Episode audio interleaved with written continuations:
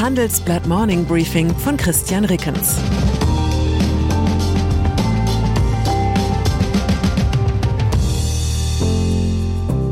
Guten Morgen allerseits. Heute ist Freitag, der 3. Februar 2023 und das sind unsere Themen. Revolution, künstliche Intelligenz erobert die Wissensarbeit.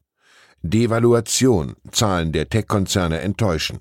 Und Evolution, Rüstungsbranche soll Tempo machen. Nach einer kurzen Unterbrechung geht es gleich weiter. Bleiben Sie dran. Die Welt steht vor gewaltigen Herausforderungen. Zum einen die Energiewende voranzutreiben und gleichzeitig den Klimawandel einzudämmen. Und auch der Energieträger Wasserstoff gewinnt weltweit immer mehr an Bedeutung. Doch wie geht es weiter? Erfahren Sie mehr auf dem Handelsblatt Wasserstoffgipfel 2024 am 12. und 13. Juni in Essen. Infos unter handelsblatt-wasserstoffgipfel.de. Mit dem Vorteilscode Wasserstoff 2024 erhalten Sie einen Rabatt von 15% auf die Tickets. Technologie. Das Anstrengende an Revolution ist, dass vieles so plötzlich und unerwartet geschieht. Die Evolution erscheint da im Vergleich als deutlich entspanntere Veranstaltung. Urzeitlurche, die hunderte Millionen von Jahren brauchten, um aus dem Meer an Land zu kriechen, könnten davon ein Lied singen. Könnten, wenn es bis zum Singen nicht weitere hunderte Millionen Jahre gedauert hätte. Künstliche intelligente Software, kurz KI, hat hingegen binnen kürzester Zeit die Fähigkeit entwickelt, eigenständig Musik nicht nur zu singen, sondern auch zu komponieren. Deshalb erscheint der Begriff KI-Revolution gerechtfertigt zumal sich auch diese Revolution gattungstypisch nicht an Regeln hält. KI-Experten waren sich immer einig, als erstes würden intelligente Softwaresysteme und Roboter die monotonen und manuellen Tätigkeiten der Menschen übernehmen und zuletzt die Jobs der sogenannten Wissensarbeiter, also die der Ärzte, Rechtsanwälte, Forscher und Journalisten. Tatsächlich kommt es nun umgekehrt. Der Fortschritt beim autonomen Fahren stagniert. Amazon hat seine Experimente mit Zustellrobotern eingestellt und noch immer gibt es keine KI, die halbwegs unfallfrei einen Restauranttisch abzuräumen vermag. Stattdessen können Programme wie ChatGPT unzählige Aufgaben von Wissensarbeitern vielleicht noch nicht komplett übernehmen, aber doch zumindest täuschend ähnlich nachahmen. Der Lastwagenfahrer hingegen, der laut Prognose längst um seinen Job zittern müsste, kann bei Walmart in den USA inzwischen zu 100.000 Dollar Jahresgehalt anfangen. So dringend wird er gesucht, um dann aus dem Fahrerhaus seines Trucks mitleidig auf den Wissensarbeiter im Toyota Prius herabzublicken. Kein Zweifel, die sogenannte generative KI ist das nächste große Ding im Silicon Valley. Der neue Messias im Tal der Technik heißt Sam Altman und ist der Kopf hinter ChatGPT. Ihm haben wir in dieser Woche unseren Freitagstitel gewidmet. Angebot. Wenn Sie die umfassende Analyse interessiert und Sie zum Beispiel unseren Wochenendtitel in Gänze lesen möchten, dann schauen Sie doch auf handelsblatt.com vorbei. Ein besonderes Handelsblatt-Abo-Vorteilsangebot habe ich zudem für Sie unter dem Link handelsblatt.com slash mehr erfahren reserviert. Zukunft der Arbeit. Der Geldgeber hinter Altmans Ambitionen ist wiederum ein alter Bekannter aus Röhrenbildschirmzeiten, Microsoft. Im Interview erklärt der KI-Chef des Konzerns, wie er generative KI über die Produktpalette ausrollen will. Wer von Ihnen regelmäßig PowerPoint oder Teams nutzt, kann sich schon mal auf etwas gefasst machen.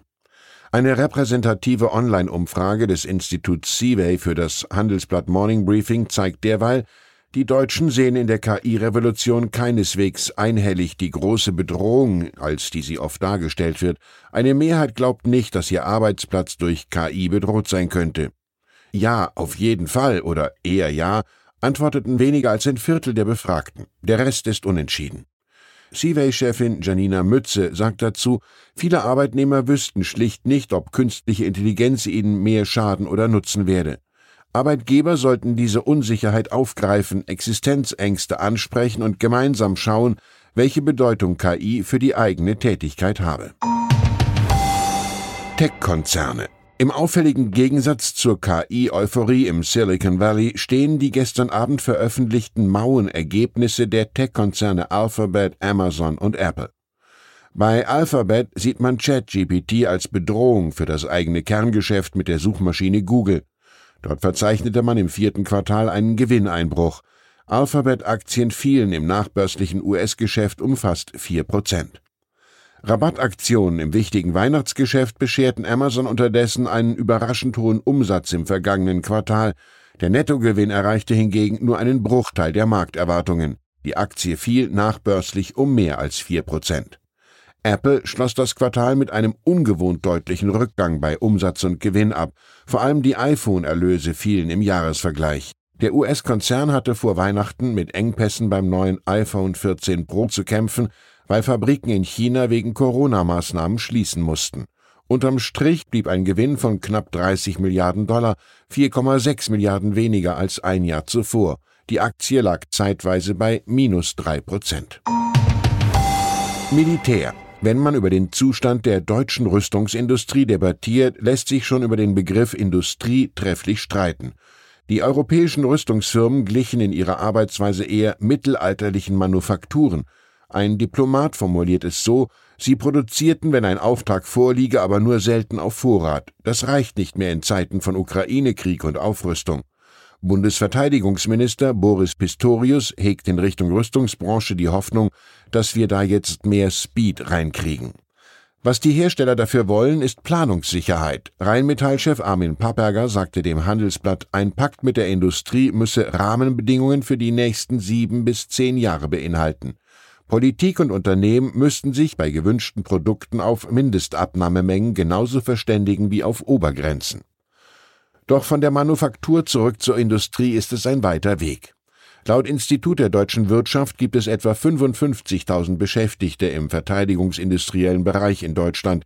Im Jahr 2020 stellten sie Waffen, Kampfflugzeuge, Kriegsschiffe und Militärfahrzeuge für ca. 11,3 Milliarden Euro her. Sowohl die Mitarbeiterzahl als auch der Umsatz lagen damit niedriger als 2015, kurz nach der Krim-Annexion. Kein Wunder, dass sich unter den Top 5 Waffenschmieden weltweit ausschließlich US-amerikanische Firmen finden.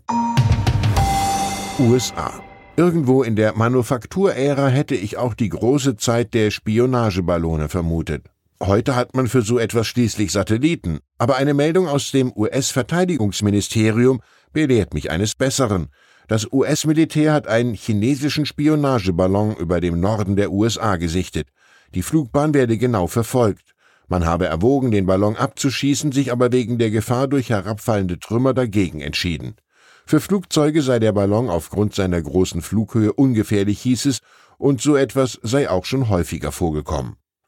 Ich wünsche Ihnen einen gelassenen Wochenausklang auf Wolke 7. Herzliche Grüße, Ihr Christian Reckens. Zur aktuellen Lage in der Ukraine. Putin droht Deutschland. 80 Jahre nach der Schlacht um Stalingrad bedrohten deutsche Panzer erneut Russland, behauptet der Kreml-Chef und schreckt auch vor einem direkten Nazi-Vergleich nicht zurück. Kiew verlangt Sicherheitsgarantien, die Europäer zögern. Die Ukraine hofft auf einen raschen Beitritt zur Europäischen Union und dringt auf weitreichende Sicherheitszusagen. Das geht vielen EU-Staaten zu weit. Weitere Nachrichten finden Sie fortlaufend auf handelsblatt.com/Ukraine.